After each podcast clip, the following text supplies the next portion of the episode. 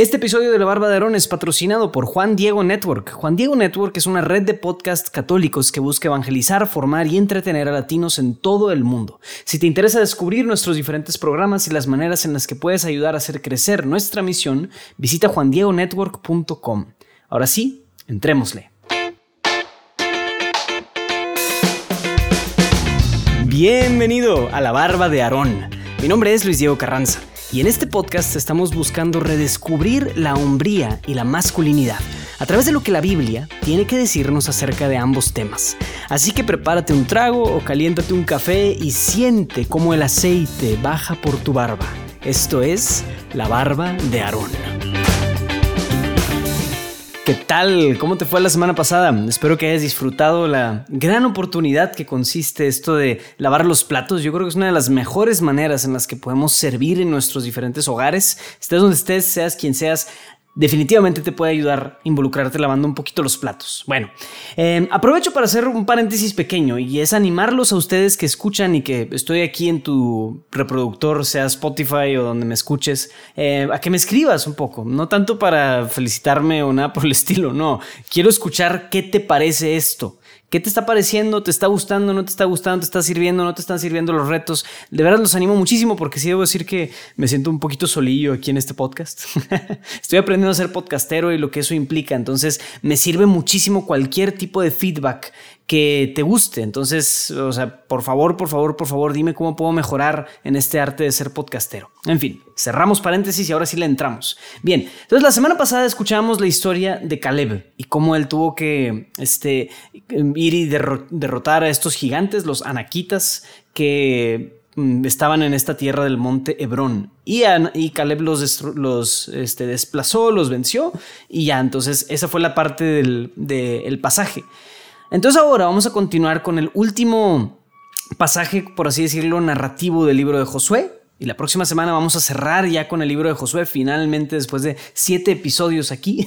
Pero para este, este, este pasaje que te, te voy spoileando, que es un poquito largo, sí quisiera que em, nos ubicáramos bien en dónde estamos, ¿no? O sea, estamos a punto de terminar las, los relatos de cómo se fueron repartiendo las tierras. Y aunque sean relatos antiguos de, oye, pues cosas que actualmente no hay 12 tribus ahí en la nación de Israel, esta narrativa sí fija bastante las como condiciones geográficas, pero también políticas y religiosas del pueblo de Israel. Y entonces esto va a ser bien importante para cuando sigamos avanzando en el libro de jueces, en los libros de reyes, etcétera. O sea, eso en los libros de Samuel, libro de reyes, etcétera. O sea, ahí sí va a ser bien relevante estar ubicados geográficamente, dónde estamos y dónde está cada quien, ¿no? Entonces, bueno, con todo eso en mente, entremos a nuestro pasaje, que te spoileo está un poquito largo, así que agárrate bien. Listo. Josué 22, del 9 al 34. Los rubenitas y los gaditas, con la media tribu de Manasés, se volvieron y dejaron a los israelitas en Silo, en la tierra de Canaán, para volver a la tierra de Galaad, tierra de su propiedad, donde se habían establecido según la orden de Yahvé, dada por medio de Moisés.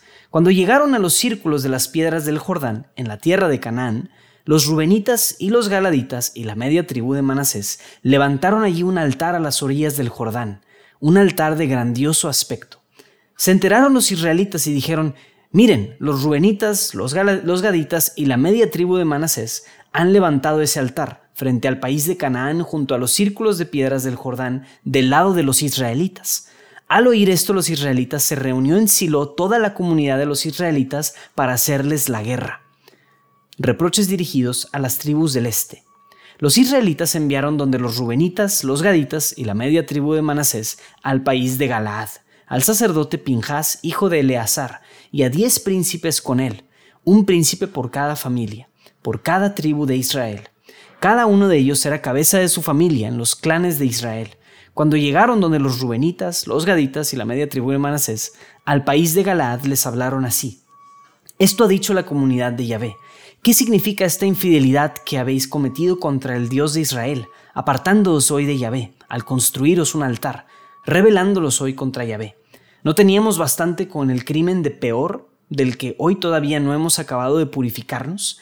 A pesar de que vino la plaga sobre la comunidad de Yahvé, si vosotros hoy os apartáis de Yahvé y si os rebeláis contra Yahvé, mañana se encenderá su ira contra toda la comunidad de Israel.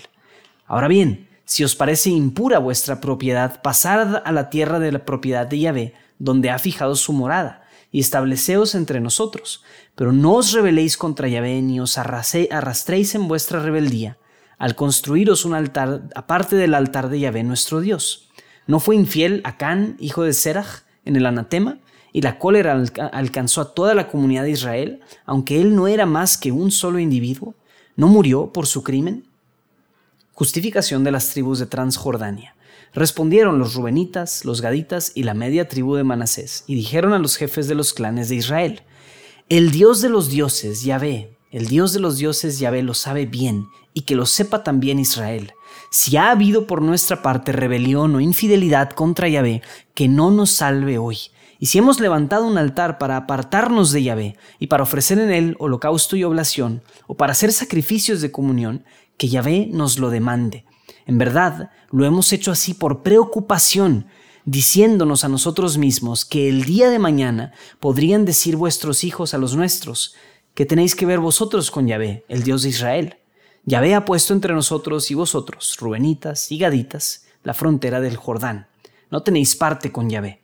Así vuestros hijos harían que nuestros hijos dejaran de temer a Yahvé.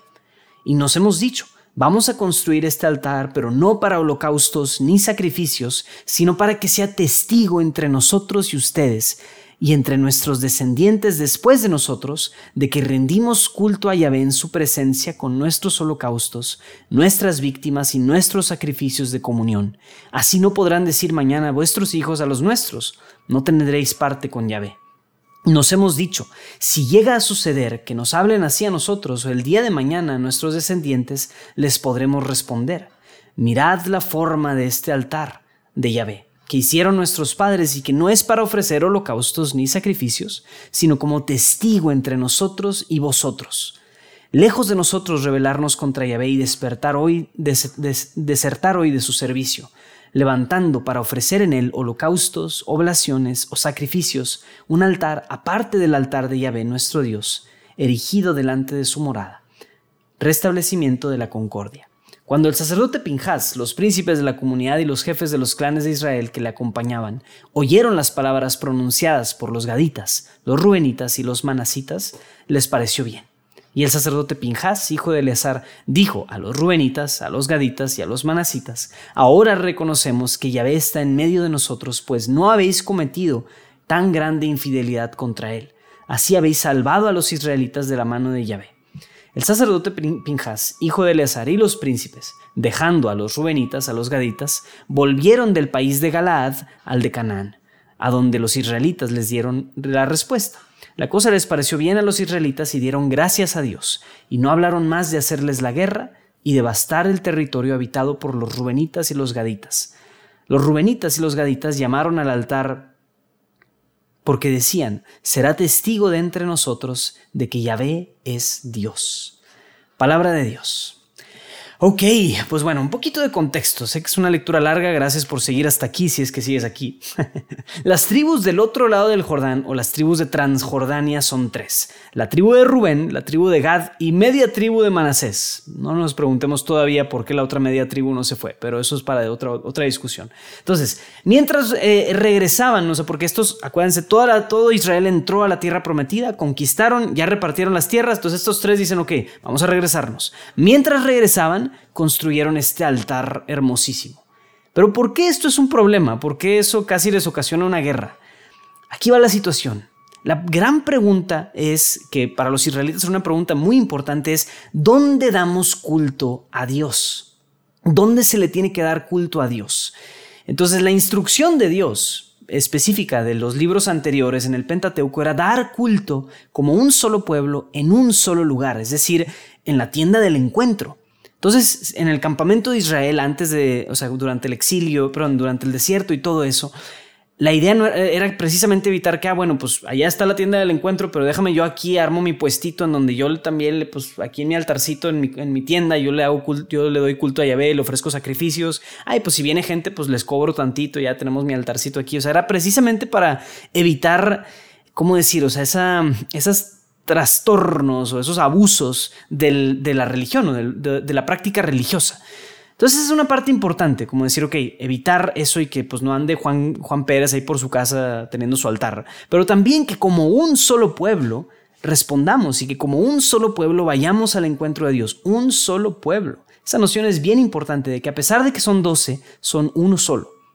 Eso ya lo hemos discutido en otros episodios, ya lo vimos. Y de hecho nos acordamos como en el episodio 3, cuando hablaron ahorita de Acán, es el Acán del episodio 13, 13 el cuate que se, se, robó un tesorito durante, la, durante el saqueo de Jericó y se lo robó para él solo. Entonces ese acto de un solo hombre afectó a todo el pueblo de Israel y a todos les afectó. Entonces los israelitas ya estaban un poco asustados de decir, ok, si uno comete una infidelidad, entonces todos la vemos fea, ¿no? Entonces es curioso porque ya con todo ese contexto en mente vemos que no se trata aquí de un personaje, o sea, no, el título ni siquiera se llama como, ah, claro, Pedro de la tribu de Rubén. No, no, no. Estamos hablando de los Rubenitas, los Gaditas y la media tribu de Manasés. De nuevo, varias veces se mencionaron esta, esta raza. Entonces, cuando ellos van de regreso, ahora sí, pensemos un poquito en lo que ellos hicieron. O sea, ellos van de regreso y tuvieron el instinto de construir un altar. No para dar culto, sino que un, altar que sirviera de recordatorio para las futuras generaciones. Es decir, crearon un testigo, crearon un recuerdo, un monumento. ¿Por qué? O sea, ¿por qué en vez de decir, ok, llegamos a nuestra tierra, pues hagamos una ciudad y listo, un ejército, no sé, o sea, esto, lo otro, unos mercados. Oye, pues no, vamos a hacer un monumento. ¿Por qué? Y yo te puedo decir que es porque esta raza, o sea, todas estas tres tribus tenían miedo y un temor profundo de que sus hijos, no ellos, sus hijos, se olvidaran del Señor. Ese era su miedo, o sea, de que, wow, o sea, que mis hijos crezcan y primero se olviden del Señor, pero que también las otras tribus olviden que somos parte de. Como vivimos del otro lado del río, o sea, a lo mejor pues no estamos cerca y eventualmente se pueden olvidar de nosotros y, y nosotros de ellos. Entonces, ojalá tuviéramos ese mismo miedo nosotros. Ojalá tuviéramos ese mismo celo y ese mismo temor de olvidarnos de Dios. O sea, eso, eso es bien especial que estas tribus a la hora de cruzar el Jordán, a la hora de dejar, la tierra prometida, querían acordarse de lo que vivieron, querían acordarse de todas las promesas de Dios. Entonces sí, ojalá tuviéramos ese miedo. Y eso lo digo de manera personal, o sea, ojalá yo, Luis Diego, tuviera, tuviera ese miedo de que yo me olvidara del Señor, pero de que también los, o sea, mis hijos se olviden de Dios. Pero también creo que este es un clamor social importante que como de nuevo no es una persona la que está hablando aquí, no es el líder de la tribu de Gad, no, no, es toda la tribu, toda esta parte social, o sea, como sociedad, nos duele o nos daría miedo que, que nos olvidemos del Señor.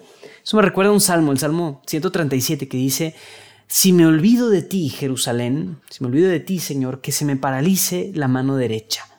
Es decir, que no pueda trabajar, que no pueda hacer nada, que me detenga, que me frene, si me olvido del Señor.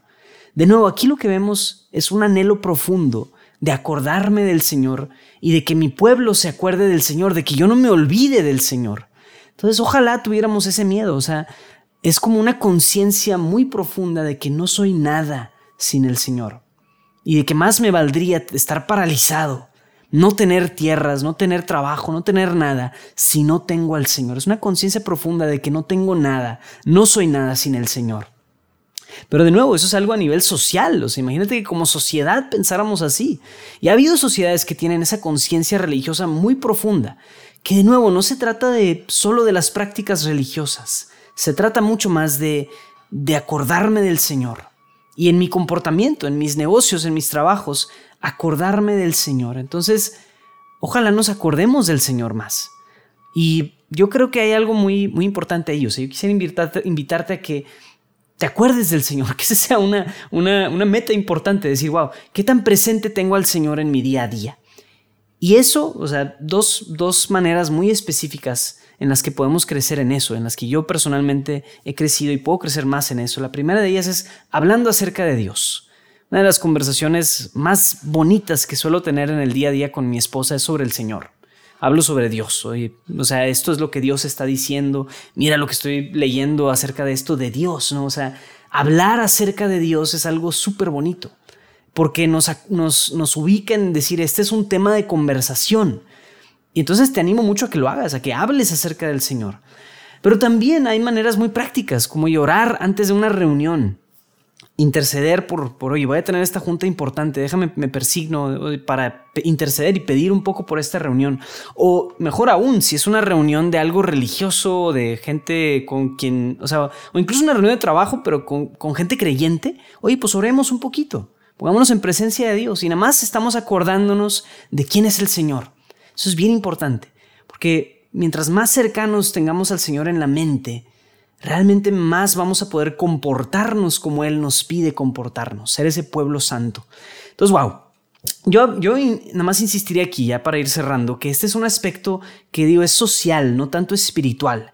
Aspecto espiritual es mi oración, mi vida de oración, cómo estoy orando, etc. Pero esto es algo más social, como entre las demás personas yo puedo acordarme del Señor.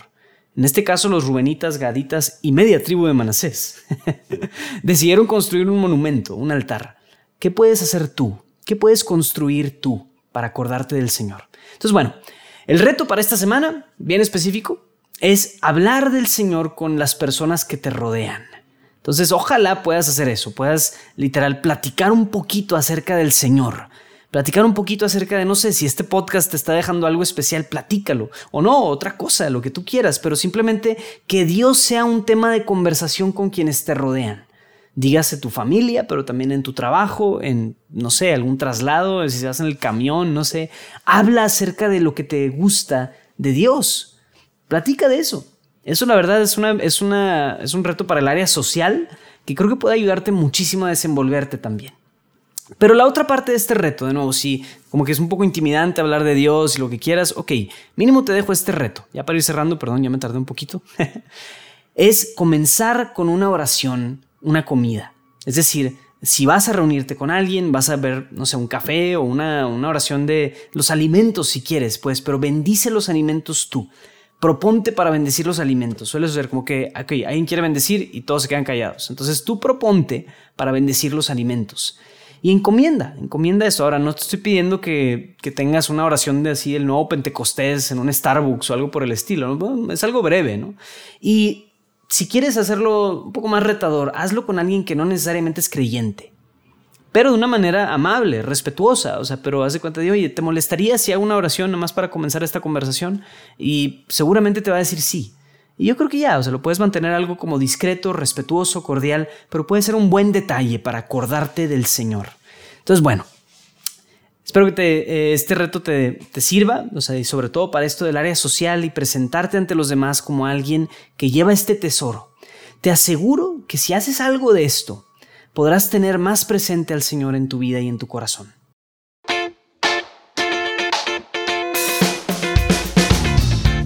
Bien, pues espero que hayas disfrutado de este episodio de La Barba de Aarón. Si tienes alguna inquietud o alguna sugerencia para mejorar el podcast, no dudes en escribirme a luisdiego.juandiegonetwork.com.